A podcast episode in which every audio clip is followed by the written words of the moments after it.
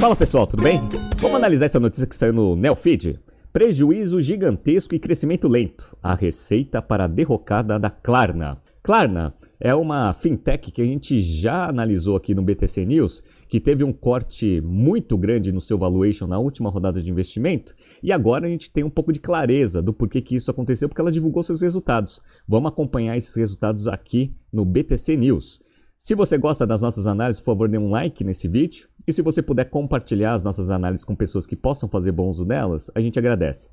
Quinta-feira estarei presente na maior feira de recrutamento é, universitário, que é o Workshop Integrativo da Escola Politécnica da USP, organizado aí pela famosa Poli Júnior.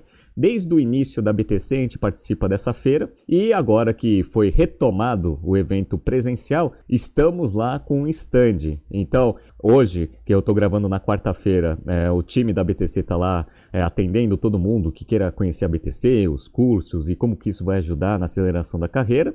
E, eventualmente, na quinta-feira que você está vendo hoje, né, para quem está assistindo no dia do, do, lançamento do News, eu estarei lá após o horário do almoço. Até para bater um papo com as pessoas, conhecê-las, dar algumas dica, dicas de carreiras. Eu acho que é bem interessante. Tem um pool muito grande de empresas que são bem desejadas para os universitários que querem fazer estágio ou programas de trainee. Então, agradeço ali a presença que, de todos que já foram no nosso stand na quarta-feira. E se vocês tiverem planos de ir na quinta-feira, vai lá dar um alô para mim que eu vou recebê-los com bastante prazer. Legal? Bora! Então vamos entrar aqui na notícia. A notícia ela fala um pouco da Klarna. Então, lembrando, né, por que a Klarna ficou tão famosa? Ela era considerada a fintech mais valiosa da Europa. Ah, ela é sueca. Então, olha aqui, ó. Durante algum tempo, a Klarna ostentou o status de fintech mais valiosa da Europa, superando a marca de 46 bilhões de dólares. Em julho deste ano, porém, veio o choque de realidade. Ao captar 800 milhões de dólares, a companhia viu seu valuation despencar para 7 bilhões de dólares e se tornou o maior símbolo da nova realidade do mercado de venture capital. Então, no momento que aconteceu isso, o mercado começou a especular que provavelmente os resultados ali da, da Klarna não estavam sendo muito satisfatórios, né? Então, mas só ali no nível de, de especulação.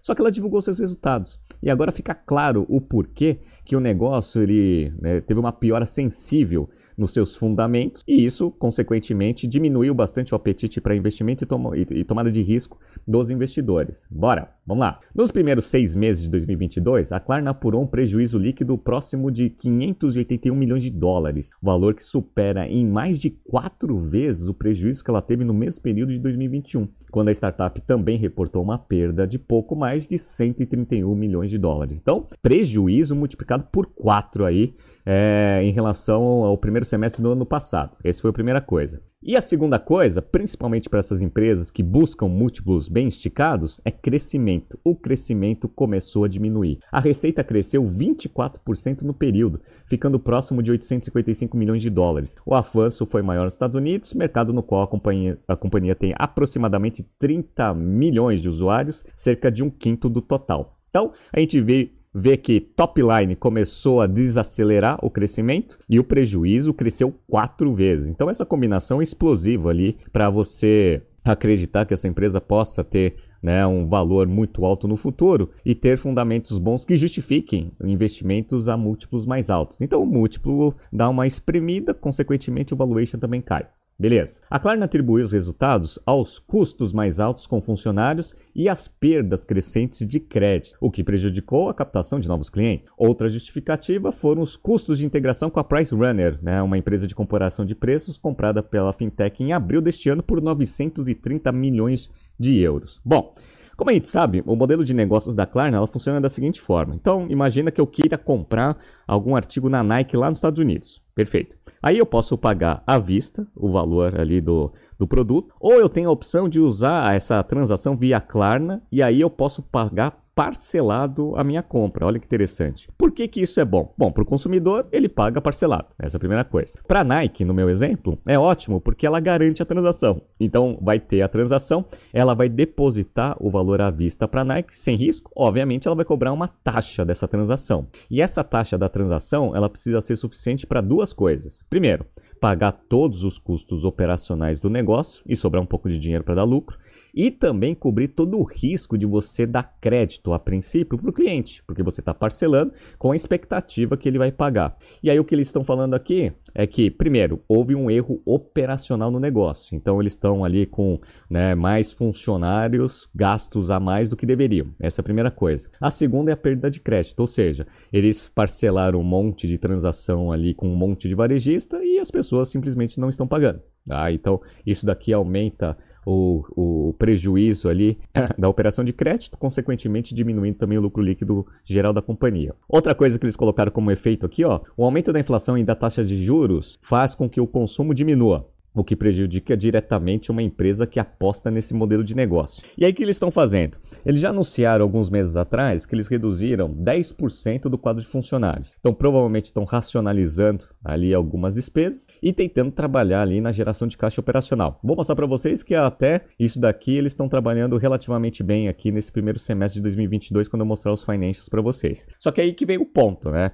Como que os investidores veem essa empresa? Né? Então, aqui eu vou pegar aqui, ó, para os investidores da Klarna, como o SoftBank, que liderou uma rodada de 639 milhões de dólares em junho do ano passado, o recuo do valuation traz um agravante, dado que a fintech já está sendo considerada ou chamada pelo mercado de a nova WeWork. Por quê? Bom, relembrando, já falei diversas vezes sobre o WeWork, o SoftBank fez um grande investimento ali no valuation de 47 bilhões, legal, enquanto ela era capital fechado, tentou fazer abertura de capital a esse valuation, não conseguiu. E aí só conseguiu fazer abertura de capital via SPAC no valuation ali próximo de uns 10 bilhões de dólares. Então, olha a diferença entre o, o, o valuation do aporte do SoftBank em relação ao que eles conseguiram ali via SPAC. Atualmente deve valer uns 3 bilhões ou menos. Tá? Então foi um investimento desastroso aí do Vision Funds ali do SoftBank e a Klarna também tem um investimento pesado aí do SoftBank. Então provavelmente o MOIC dessa transação vai ser horroroso e o SoftBank espero que consiga fazer boas saídas no, nas outras empresas que ele investiu para cobrir o rombo que ela vai ter aqui na Klarna. Legal? Tá? Agora vamos entrar um pouco nos, nos detalhes aí do que, que a própria Klarna divulgou para o mercado. Então, ó, primeiro semestre de 18, 20 e 22. Eles vão mostrar um pouco do crescimento do negócio. Então vamos lá. Clientes ativos global passou de 150 milhões aqui em 2022, um crescimento de 2,7 vezes comparado com o primeiro semestre de 2018. Então, legal, crescimento de base de clientes utilizando o serviço deles é, varejistas, né? Então, 450 mil varejistas já têm parceria global com a Klarna, legal? Estão operando em 45 países, tá? Fizeram transações aqui no primeiro semestre em torno de 396 bilhões de coroas suecas. Para facilitar a conta, divide por 10, que aí você tem a conversão em dólar. É um pouquinho mais, é 10,6 mais ou menos. Mas vamos fazer por 10 para ficar mais fácil aqui para a gente entender. Ah, então foi ali uns 39, 37, entre 37 e 39 bilhões aqui de dólares de GMV. Legal. E de receita nesse primeiro semestre foi aqui em torno de uns 9,1 receita bruta bruta, né, é, bilhões de coroas é, suecas, que dá ali mais ou menos uns 900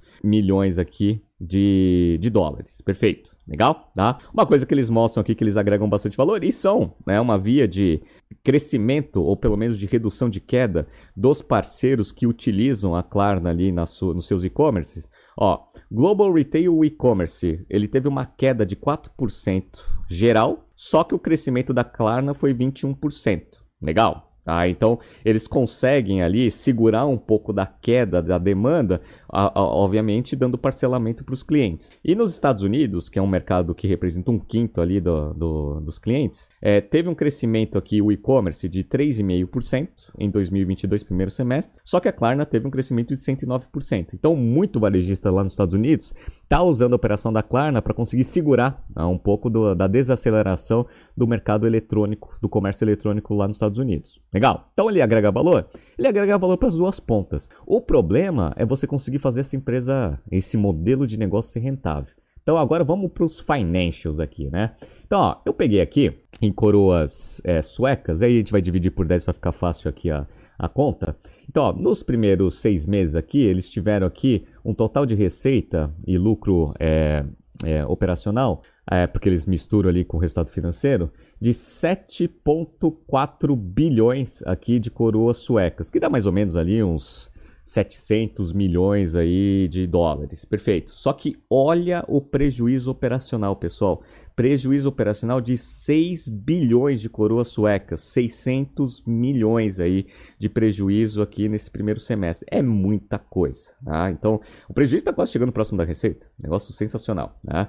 Então, isso daqui é uma das principais coisas que estão fazendo a empresa aí, né, ser uma opção não muito viável aí para qualquer tomador de risco no mercado, porque o risco é muito alto. O negócio está tá muito ruim em termos de é, eficiência operacional. Olha o return on equity, pessoal, aqui desse primeiro semestre, menos 61%. Return on assets, menos 12%. Então, péssimos financials aqui, péssimos índices aqui de rentabilidade da operação, obviamente porque está dando prejuízo. Já chegou a dar é, ROE bom? Lá em primeiro semestre, de, primeiro semestre de 18, ele tinha dado 8,7% de ROE.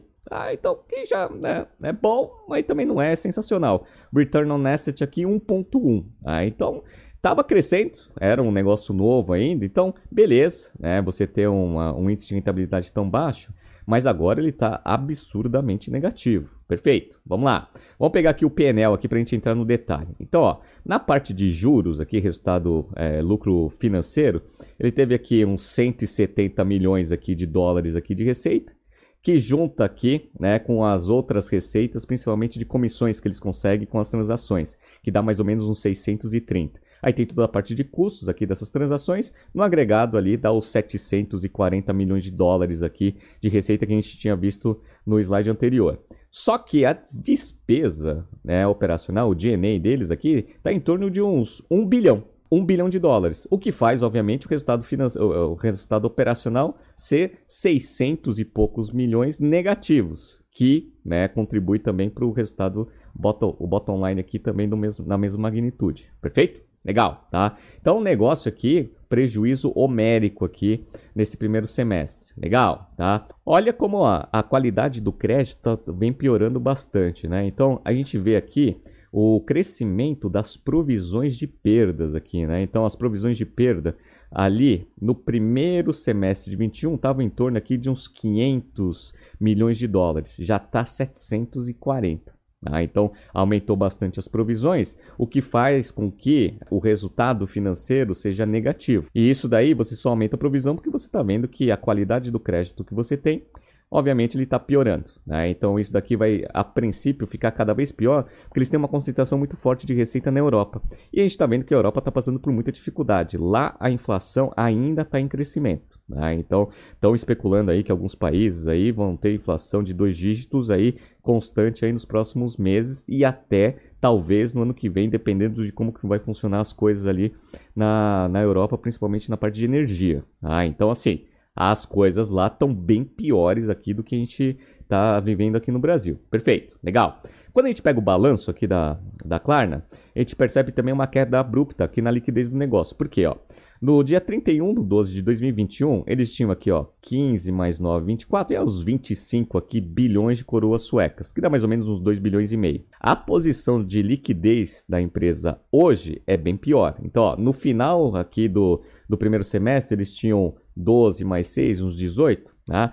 Uns 18 aqui dá 1 bilhão e 800. Então eles queimaram ali pelo menos aí uns 600 milhões de dólares aqui em um semestre. Ah, se continuar com essa queima nesse ritmo, a coisa vai piorar bastante. Como eu falei para vocês, eles vão ter que trabalhar bastante, além de diminuir nível de despesa, melhorar o fluxo de caixa. E aqui eu já vou fazer um detalhe aqui no balanço, mas depois eu mostro ali na demonstração de fluxo de caixa.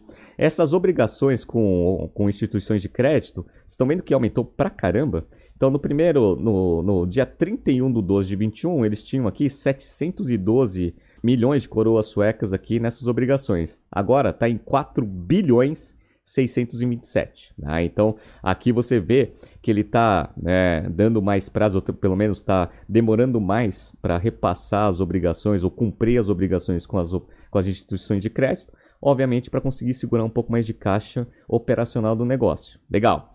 E aí, a última coisa que eu queria mostrar para vocês aqui no balanço é na parte do equity aqui, a gente vê aqui os aportes né, que essa empresa recebeu. Então, a posição aqui de capital injetado na empresa está em torno aqui de 27 bilhões de coroas suecas. algo em torno aqui de 2 bilhões e meio, mais ou menos, 2 bilhões e meio, 2 bilhões e 700 aqui de dólares. Então é uma empresa que recebeu bastante aporte aí até agora. Só que está com prejuízo de 8 bilhões aqui, né, de retainer earnings, e é outro resultado do período 6 bilhões, então dá algo em torno aqui de uns 14 bilhões aqui, dá 1 bilhão e 400 aqui de prejuízo acumulado. É muita coisa, né? Então, muita coisa que a Klarna tem de prejuízo concentrado aqui no seu balanço. Vamos ver se ela vai conseguir melhorar os seus resultados. E aí eu vou mostrar para vocês o fluxo de caixa. Então, ó, fluxo de caixa das atividades operacionais, como a gente viu aqui no primeiro semestre do ano passado, foi negativo em 10 bilhões de coroas suecas, algo em torno de 1 bilhão de dólares de fluxo de caixa negativo. Melhorou bastante nesse primeiro semestre aqui, ó, foi 2 bilhões de coroas suecas, algo em torno de 230 milhões de dólares de caixa queimado operacionalmente falando. Legal? Então, de 1 bilhão para 236, mais ou menos, pô, reduziu bastante. Mas se vocês derem uma olhada, lembra daquela conta lá de obrigações com instituições de crédito? Foi aqui ó, que ela conseguiu bastante espaço para conseguir reduzir a queima de caixa. Caso contrário, tinha que adicionar mais uns 300 milhões aqui, ó, já ia passar de meio bilhão de dólares aí de queima de caixa só nesse primeiro semestre. Legal? Tá? E aí, o que, que a empresa está fazendo aqui? Ela veio captando bastante dinheiro aqui, como eu estou mostrando para vocês aqui, para quem está vendo no YouTube. E agora, até que com o caixa alto e com as taxas de juros subindo, eventualmente eles vão começar a dar uma organizada ali nas dívidas que ela tem, até para saber o custo que ela tem ali com algumas instituições financeiras para ver se compensa ficar pagando essa taxa de juros alta ou eventualmente pegar um pouco do caixa e amortizar essa dívida para conseguir rodar ali com um custo financeiro um pouco menor. Tá? Então vamos ver aí o que vai acontecer com a Klarna. Agora a gente conseguiu ver como que o financial dela tá bem ruim mesmo, o que justifica esse corte aí no valuation e a, a maior, o maior conservadorismo dos investidores quando olham para esse modelo de Buy Now Pay Later. Legal? Vamos ver o que vai acontecer. Europa está bem ruim. Tá surgindo aqui alguns BTCs News passados para vocês darem uma analisada. Não se esqueça de se inscrever no nosso canal e na nossa newsletter. Vejo vocês ali no workshop integrativo, tá? Um abraço.